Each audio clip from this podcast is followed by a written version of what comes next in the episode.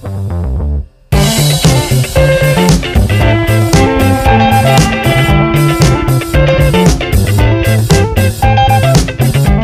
Maria falou: A minha autoestima não se prende com o meu aspecto, mas sim com a sensação de fracasso. Quando falho em algo ou nem tenho força para iniciar algo. Daí ter falado em procrastinação. É um ciclo vicioso.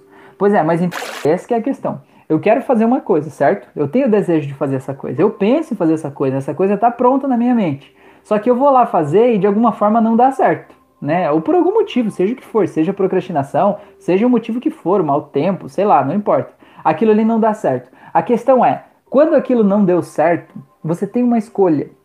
E como é que você escolhe? Você escolhe dizer, bom, não deu certo. Ou não dependeu de mim, dependeu, sei lá, choveu, aconteceu outra coisa, dependeu de outra pessoa, não faz mal.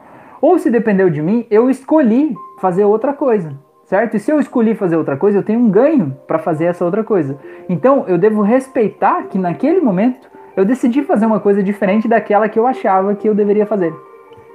Essa é uma forma de encarar. E a outra forma de encarar é dizer assim: mas você é um vagabundo mesmo. Puta merda, seu preguiçoso do caramba, por que, que você não vai fazer isso, seu idiota? Você vai lá e se pune, se xinga, se bate, né? Se joga no chão, esfrega tua cara no vaso sanitário, assim, dizendo seu merda. E isso tudo faz com que você se prenda cada vez mais nesse looping da autossabotagem porque de alguma forma isso acaba sendo importante para você, né? E o fato de você se xingar faz com que você se sinta mais fracassado. E quanto mais fracassado você se sente, menos energia você tem para sair de lá. E daí quando você tem menos energia, você aplica menos energia para fazer uma atividade. E o que, que acontece quando você aplica menos energia para fazer essa atividade? Ela não sai direito. E quando ela não sai direito, o que, que faz? Força o teu ciclo de ser um fracassado. Daí você se xinga e se joga para cá e vai fazendo esse looping. E vai cada vez mais fundo, entende? Então como é que você pode quebrar esse looping? É se amando mais, né? Tentando se olhar com um pouco mais de amor, com um pouco mais de carinho, com um pouco mais de cuidado. Imaginar talvez se fosse uma outra pessoa que você conhece vivendo essa situação que você precisa resolver, o que você quer resolver, será que você xingaria essa pessoa do mesmo jeito que você se xinga?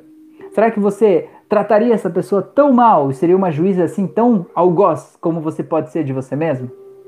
Se a resposta for não, talvez dê para você flexibilizar um pouco mais essa tirania interior que a gente cria com a gente mesmo, entende? Porque esse é o caminho da gente sair de lá.